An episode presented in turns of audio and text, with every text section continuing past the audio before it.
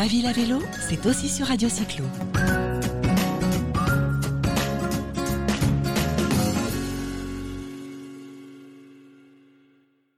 Bonjour, vous êtes bien sur Radio Cyclo. Aujourd'hui, nous vous proposons une interview du collectif Vélo Île-de-France animé par Cécile Choubaïev. En effet, quelques villes, dont Paris, Lille, Montpellier ou Lyon, ont annoncé la création de pistes cyclables temporaires dans le cadre de ce qu'on appelle aujourd'hui l'urbanisme tactique.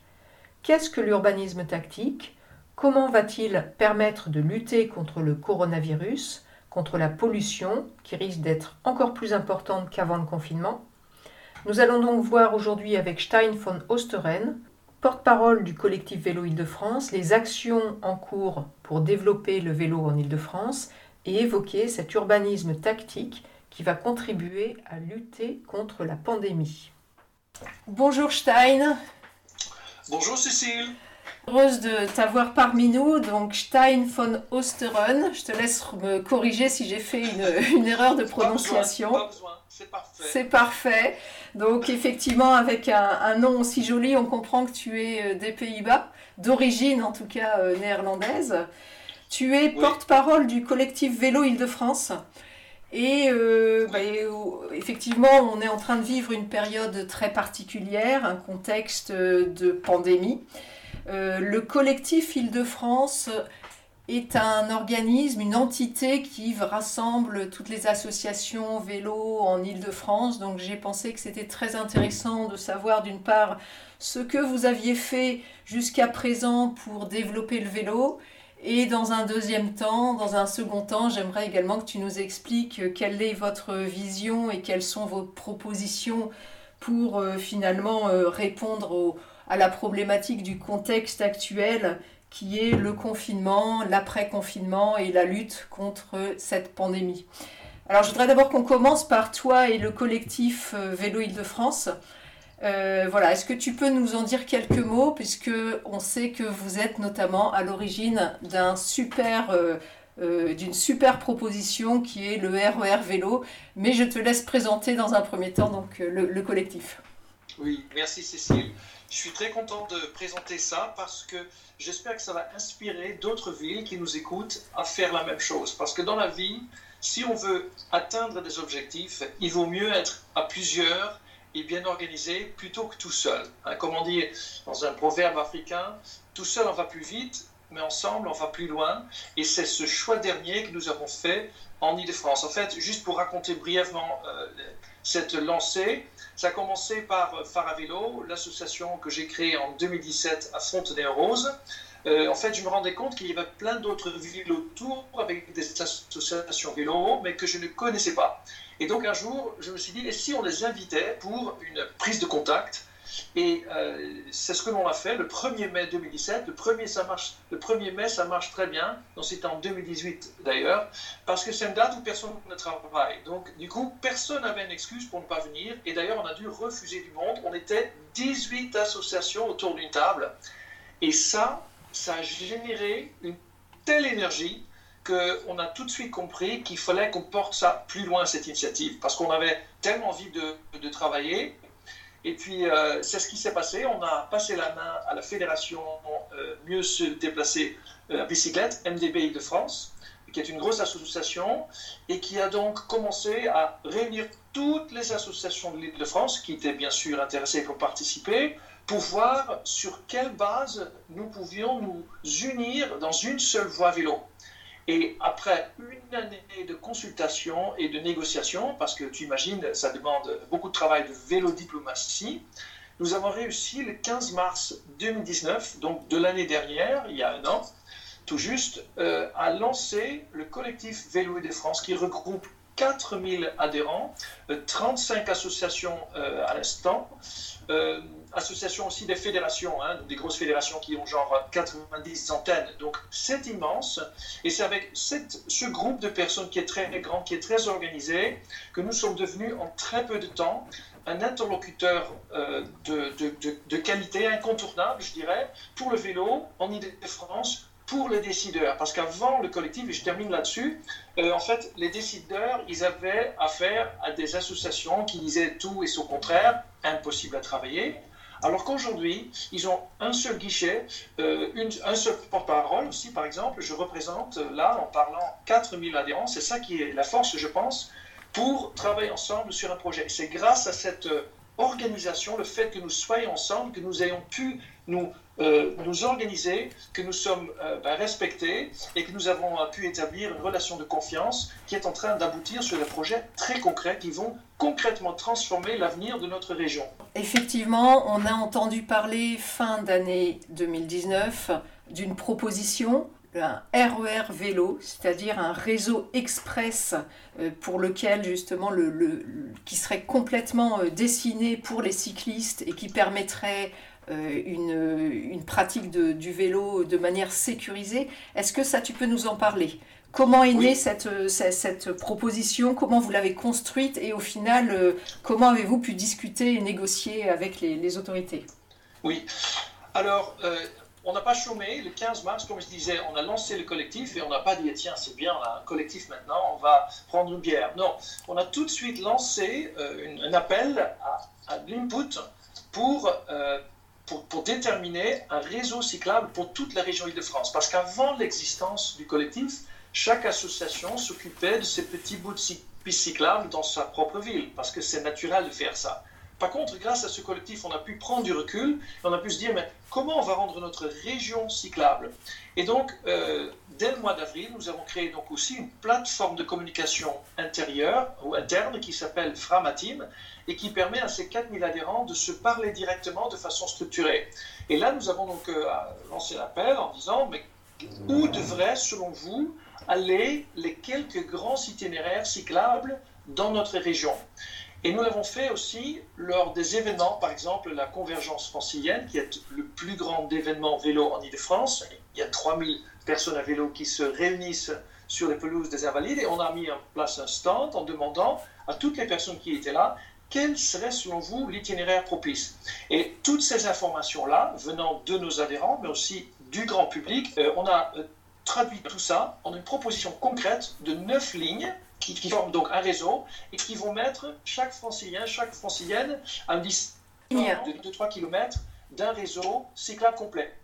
Donc il y aura neuf lignes qui vont traverser toute l'île de France et qui seront finalement des, ce qu'on appelle aussi des autoroutes du vélo, c'est bien ça? C'est bien ça. Le, RERV, en fait on dit le RERV parce que le V c'est le vélo, c'est un réseau de transport comme le réseau des routes départementales pour la voiture, comme le réseau des voies ferrées pour le train, sauf que là les lignes ne seront pas des, des voies ferrées ni des routes, mais des pistes cyclables, des pistes cyclables à grande capacité, incapable de transporter beaucoup de cyclistes. Et il y en a neuf, il y en a deux circulaires, euh, une, autour de, Paris directement, la petite couronne, et puis une euh, plus ou moins longue de la 86, la grande euh, couronne. Et puis il y en a deux qui vont longer la Seine et la Marne, ça sera la ligne S et la ligne M. Et puis pour faciliter la compréhension de ce réseau, cinq lignes qui vont prendre exactement les mêmes noms des cinq lignes du RER e euh, ben, que tout le monde connaît, le, réseau euh, de, voies ferrées, à, savoir la ligne A, B, C, D, E. Par exemple, la ligne E, ça coïncide avec le seul, la seule piste cyclable continue qui existe dans le sud de Paris, c'est la coulée verte, qui est, une, en fait, qui est une voie verte pour être très précis. Et en fait, on a décidé d'en faire la ligne E du réseau express euh, régional vélo pour l'Île-de-France. Est-ce que vous avez une idée du coût que ça représenterait pour pouvoir finalement présenter ça aux autorités et, présenter les économies que ça représenterait également par rapport à euh, l'usage du, de la voiture qui, elle, demande des travaux euh, permanents sur, sur la voirie? Oui, le coût a été chiffré à 500 millions d'euros parce qu'il s'agit d'un total de 650 km voilà, 800 000 euros par kilomètre, parce que ce sont des pistes cyclables à haute capacité. Ça semble beaucoup d'argent, mais en fait, ce n'est rien par rapport à l'échelle de notre, de notre région, qui est la plus grande région de France, euh, avec un budget de, plusieurs milliards euh, pour, pour les transports. Et euh, en fait, si tu veux, avec juste avec, avec, je veux dire autrement, avec l'argent que l'on paye pour construire un échangeur routier, on peut rendre toute une ville cyclable. Voilà, c'est ça l'ordre euh, de, de grandeur dans lequel nous sommes.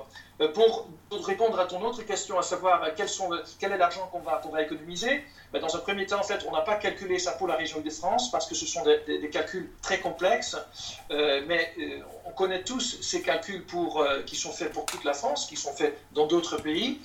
Par exemple, au Danemark, ils ont calculé que faire un kilomètre dans une ville à vélo, c'est comme si vous mettiez 26 centimes dans la caisse de, de la ville, parce que les gens sont moins malades, parce qu'ils ils, usent moins la route, euh, parce qu'ils euh, ils causent moins d'accidents, euh, etc. Alors que si vous prenez la voiture, c'est comme si vous preniez 89 centimes de la caisse de la ville, parce que voilà, il y a des infrastructures routières qui coûtent excessivement cher, crée beaucoup de pollution, ça rend les gens malades au niveau du poumon, ça crée une sédentarité. Et en fait, quand tu traduis ça euh, à la situation euh, française, c'est que euh, le, ministère de la Santé a calculé que la sédentarité représente un coût annuel de 17 milliards d'euros.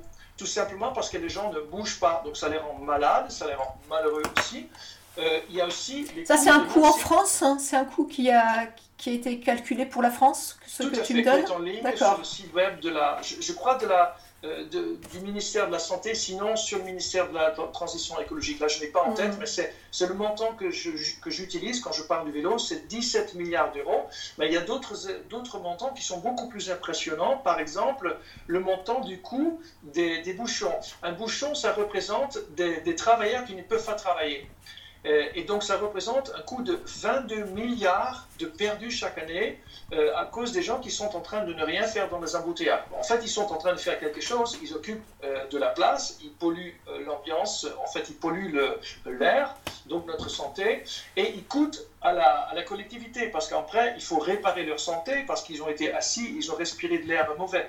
Donc ça coûte beaucoup d'argent. Il y a aussi l'insécurité routière, par exemple, qui chaque année, en France, coûte 50 milliards d'euros. Voilà, les gens vont dire peut-être que les radars, ça va, euh, ça va corriger, en fait, ça va payer pour ça, mais non, parce que le radar, ça rapporte seulement, entre guillemets, 1 milliard par an.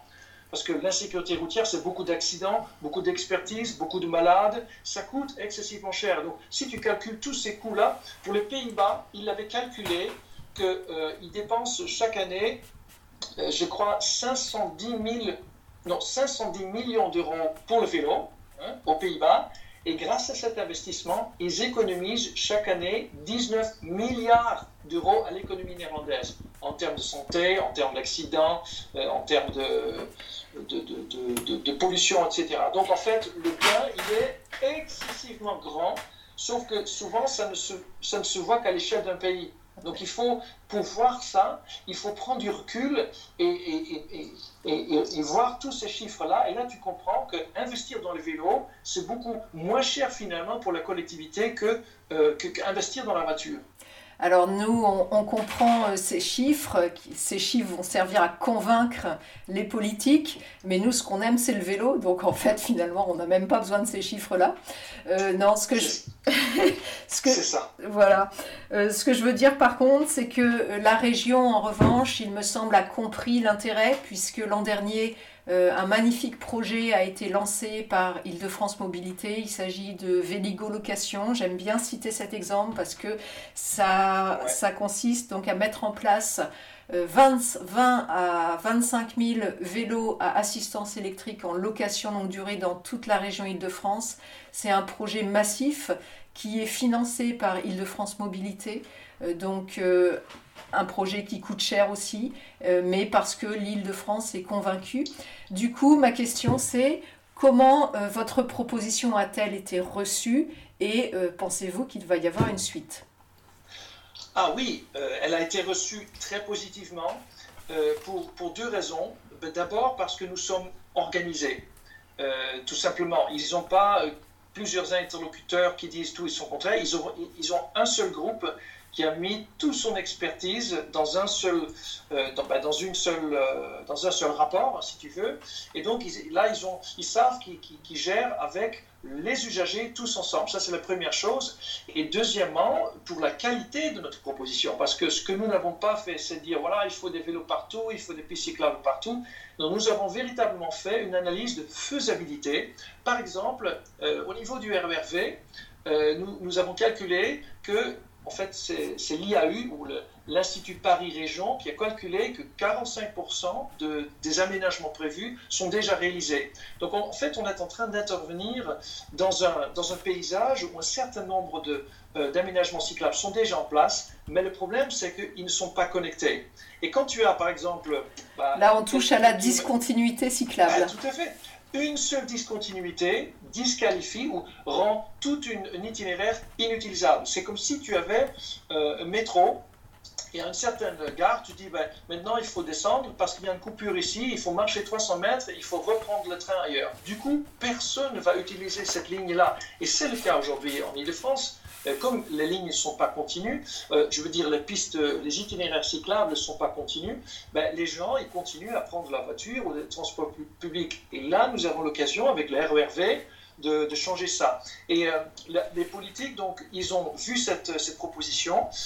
nous avons établi des contacts avec les collectivités, c'est-à-dire la, la région elle-même, Valérie Pécresse, mais aussi avec les chefs des départements, hein, les, départements, et puis aussi avec la métropole du Grand. Trois collectivités ont déjà euh, confirmé leur soutien financier, à savoir la métropole du Grand Paris et euh, le Val-de-Marne, le 94, vont payer 40 euh, 000 euros chacun par an sur trois ans. Donc c'est un, montant important pour, ben, pour financer notre participation au projet. Ça veut dire concrètement que notre collectif Vélo de France a pu embaucher euh, deux salariés en plus qui vont travailler à temps plein sur la réalisation de ce projet. Alors concrètement, ça veut dire qu'on va établir une carte du RERV, ça veut dire qu'on va identifier les discontinuités, ça veut dire aussi qu'on va euh, rédiger une, charte technique qui dit à quoi doivent euh, ressembler ces pistes cyclables. Et puis, euh, grâce à ce, succès,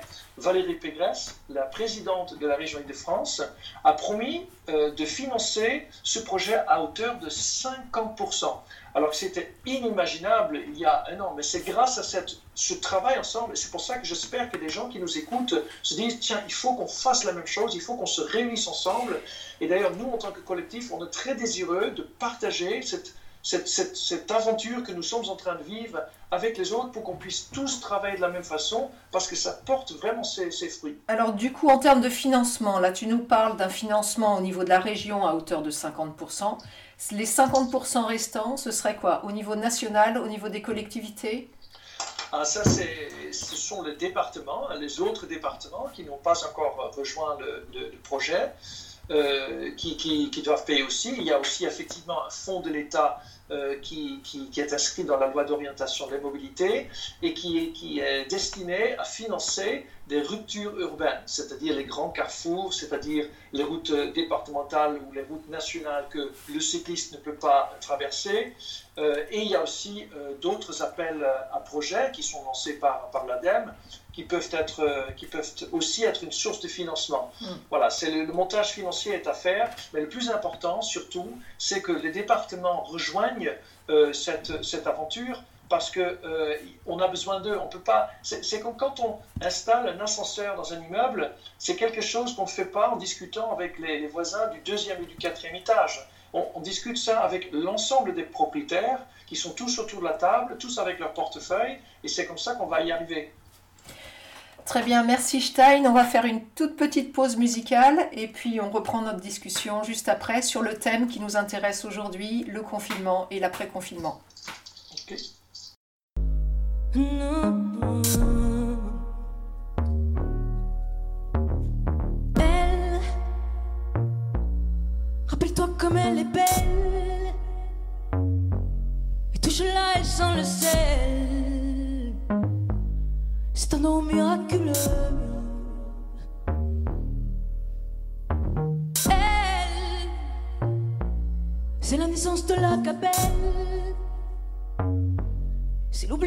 infidèle.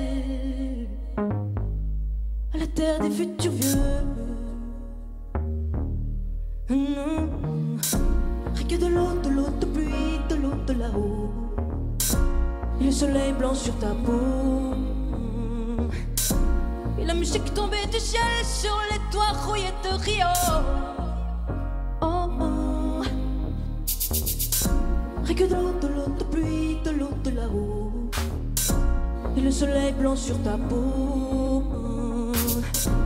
Et la musique tombait du ciel sur les toits rouillés de Rio.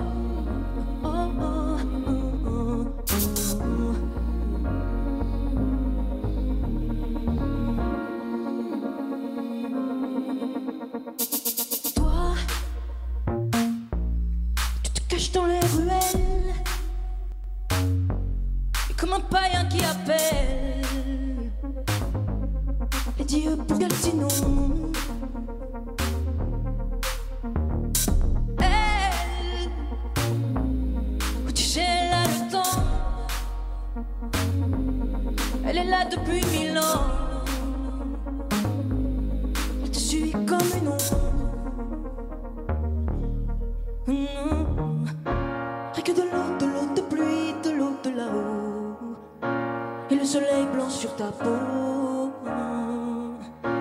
La musique tombait du ciel sur les toits rouillés de Rio. Oh, oh. Que de l'eau, de l'eau de pluie, de l'eau de là-haut. Et le soleil blanc sur ta peau. La musique tombait du ciel sur les toits rouillés de Rio.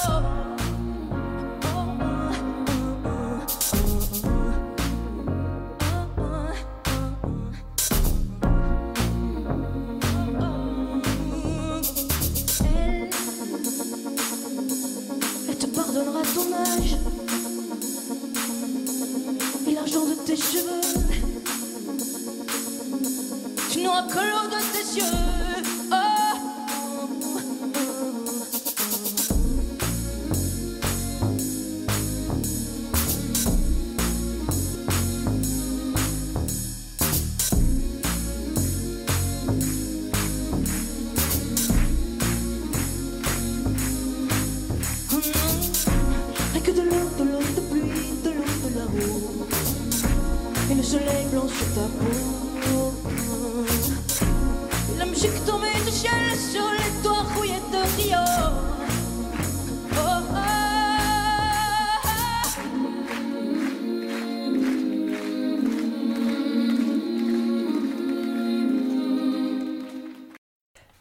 continuons donc cette interview avec Stein von Osteren, porte-parole du collectif Vélo Île-de-France.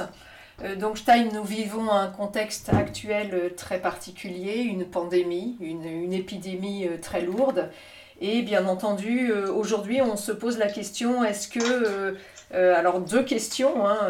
Est-ce qu'on peut se nourrir l'espoir de voir le vélo comme mode de transport vert par excellence s'imposer durablement et être un outil pour lutter contre le Covid-19 Alors, la réponse, c'est oui, et ce n'est même pas l'espoir qui va euh, réaliser cette, euh, cette, euh, cette situation, cette, cette solution. En fait, c'est la nécessité absolue. Tout à l'heure, tu m'as demandé, alors combien, combien économise-t-on en mettant en place la solution vélo?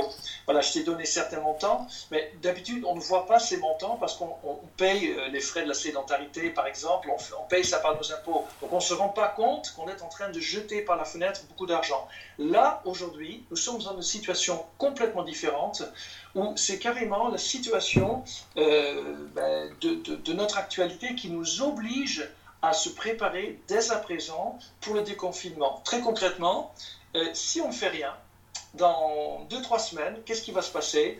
Euh, Les euh, Français vont se ruer tous sur la voiture parce que personne ne va oser prendre des transports euh, publics parce qu'on sera confiné, hein, il faut toucher les surfaces métalliques, on est les uns sur les autres, ça, ça représente un risque pour la santé. Et donc ils vont prendre la voiture, alors le résultat c'est très simple, les routes qui étaient déjà embouteillées avant la crise le seront encore plus. Ça veut dire qu'on va sortir d'une situation de confinement et on va se reconfiner tout de suite en verrouillant tout avec des embouteillages qui en plus, et ça c'est une deuxième raison pour laquelle on va euh, nécessairement mettre en place euh, la solution vélo, c'est que en fait, avec autant de voitures, on va augmenter le risque de contagion parce que les particules fines la pollution le est- virus Ouais. et aggravent aussi la conséquence du virus sur la victime.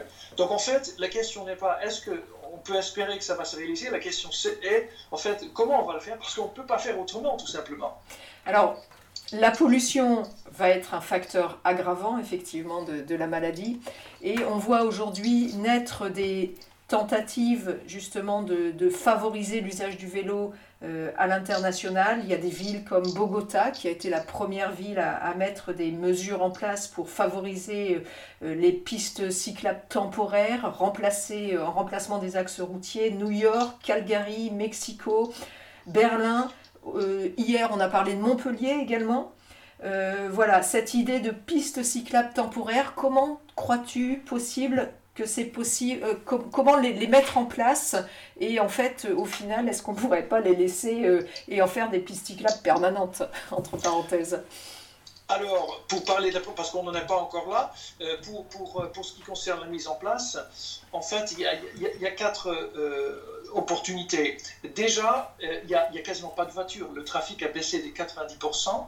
Donc, du coup, on se retrouve avec une surface routière euh, quasiment vide. Donc, la, présence bah, de, de, cette, de grande surface sans piste cyclable, ça ne se justifie plus. Euh, donc, on peut très facilement mettre ça en place. Deuxième chose, c'est que ce que l'on envisage, ces pistes cyclables temporaires seront temporaires et réversibles, et donc très faciles à mettre en place est, très peu coûteux. En fait, le CEREMA a déjà euh, sorti euh, une très belle fiche, euh, très courte, très lisible, avec des photos très claires, qui montre comment on met en place une piste cyclable temporaire. Alors, on peut faire ça de plusieurs façons. On peut soit élargir une bande cyclable qui existe, parce qu'une bande cyclable, souvent beaucoup trop étroite, il faut que ça soit en moins 2,40 m. Euh, premièrement, hein, comme les pistes normales aux Pays-Bas. Euh, l'autre solution, c'est de prendre les grandes routes, par exemple les deux fois deux voies, euh, et de, prendre une voie motorisée pour le transformer en piste bidirectionnelle, c'est-à-dire une piste avec, avec des vélos dans les deux sens. Et ce qu'on peut faire aussi sur des routes départementales qui ont seulement deux voies, hein, une voie pour chaque sens, on peut modifier le plan de circulation. On peut par exemple prendre l'une de ces deux voies sur la départementale la transformer en piste cyclable bidirectionnelle, et ça couperait donc un sens pour la voiture, mais ce qu'on peut faire, c'est de rediriger la voiture via un autre chemin. Et ça s'appelle de l'urbanisme euh, tactique, c'est-à-dire euh, c'est de l'urbanisme où on est pragmatique, on essaie de trouver des solutions euh, très faciles à mettre en place à titre de test. Et c'est comme ça qu'on peut arriver à créer très très très rapidement un réseau cyclable dans la continuité qui va tout de suite donner la possibilité aux, Français de se, mettre à vélo, parce que si les Français aujourd'hui ne se mettent pas encore tous et toutes à vélo, c'est parce qu'elles ont peur euh, des voitures. Euh, et, là, on aura des pistes cyclables qui, évacuent cette peur et qui vont donner envie aux Français de pédaler. L'urbanisme tactique que tu nous as décrit va avoir donc pour but de mettre en place des pistes larges et, et développées pour favoriser le vélo et puis permettre la distanciation sociale. Récemment, bon, il y a quelques jours à peine, Pierre Cerne, qui est président de l'association Ville et Territoires Cyclables, qui est ancien vice-président du STIF, donc le Île-de-France Mobilité, le syndicat euh, d'Île-de-France, euh, a été nommé par le ministre de la Transition écologique et solidaire, donc Elisabeth Borne, pour coordonner une mission destinée à favoriser euh, le développement du vélo une fois le confinement terminé. Est-ce que donc cette idée de créer des pistes cyclables temporaires euh, eh bien, euh, quelque chose qu'il va essayer de mettre en place Est-ce qu'il a d'autres propositions et est-ce que vous, vous allez aussi avoir la possibilité de travailler avec lui? C'est déjà le cas. Euh, effectivement, c'est une excellente chose d'ailleurs que Pierre Cern a été missionné par Elisabeth Borne, ministre de la Transition écologique, pour faire ce travail, pour coordonner la mise en place rapide de la solution vélo en France pour préparer la France à, euh, l'après-Covid. Euh, Pierre Cern, ce qu'il va faire, c'est qu'il va coordonner ses efforts, donc il va permettre euh, à tous d'aller bah, plus vite ensemble, comme le collectif Vélo de France le fait pour, pour la région, et il va donc lever les obstacles. Il va lever les obstacles juridiques que, que l'on pourrait relever pour que ça puisse se faire rapidement. Mais moi, ce que je voulais souligner en tant que représentant d'un collectif vélo, c'est que euh, ça ne va pas suffire. Il faudra aussi que nous, en tant que citoyens, en tant que citoyens engagés, notamment dans les, dans les associations vélo, que l'on fasse des propositions pour qu'on ne se mette pas tous à attendre que Pierre Cern fasse le nécessaire. Pierre Cern, il va débloquer, il va impulser. Mais c'est aussi à nous, euh, associations vélo, d'écrire d'ores et déjà, dès ce soir, à nos collectivités, à nos maires, à nos euh, présidents et présidentes des départements pour dire voici où se trouvent, selon nous, les, itinéraires temporaires les plus efficaces. Et comme ça, les départements pourront, et les autres collectivités, hein, les agglomérations, pourront euh, choisir et mettre en œuvre très rapidement ces, euh, ces itinéraires ensemble avec les usagers. Parce que, en fait, l'enjeu, c'est de créer des itinéraires continus. Et euh, voilà, c'est comme ça qu'on voit cette situation. Et c'est ce que nous avons fait. Nous avons pris contact avec Pierre Serre. Nous sommes déjà avec lui pour euh, travailler ensemble sur cette, euh, sur cette solution des pistes cyclables temporaires. Et nous avons même déjà désigné un hashtag pour ça. Ça s'appelle le temporaire V. Parce qu'on on a déjà proposé le RERV en dur, ça va prendre un certain nombre d'années, mais là on a donc l'occasion de mettre en place le RER temporaire, le temporaire V, en l'espace de trois semaines. Donc on va rendre l'île de France cyclable en juste trois semaines. Super. Ah, c'est. je pense aussi, oui. Très bien. Bah, écoute, Stein, j'espère que, bah, que tu vas pouvoir travailler vraiment main dans la main avec Pierre Cerne, avec euh, les 4000 adhérents de, de vos associations. Euh, Radio Cyclo vous soutient, hein, en tout cas euh, dans votre démarche.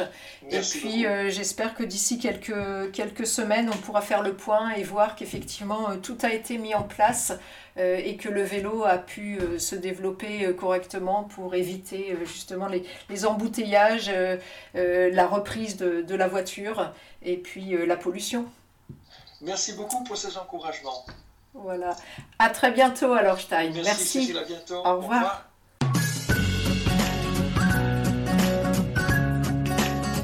Ma ville à vélo, c'est aussi sur Radio Cyclo.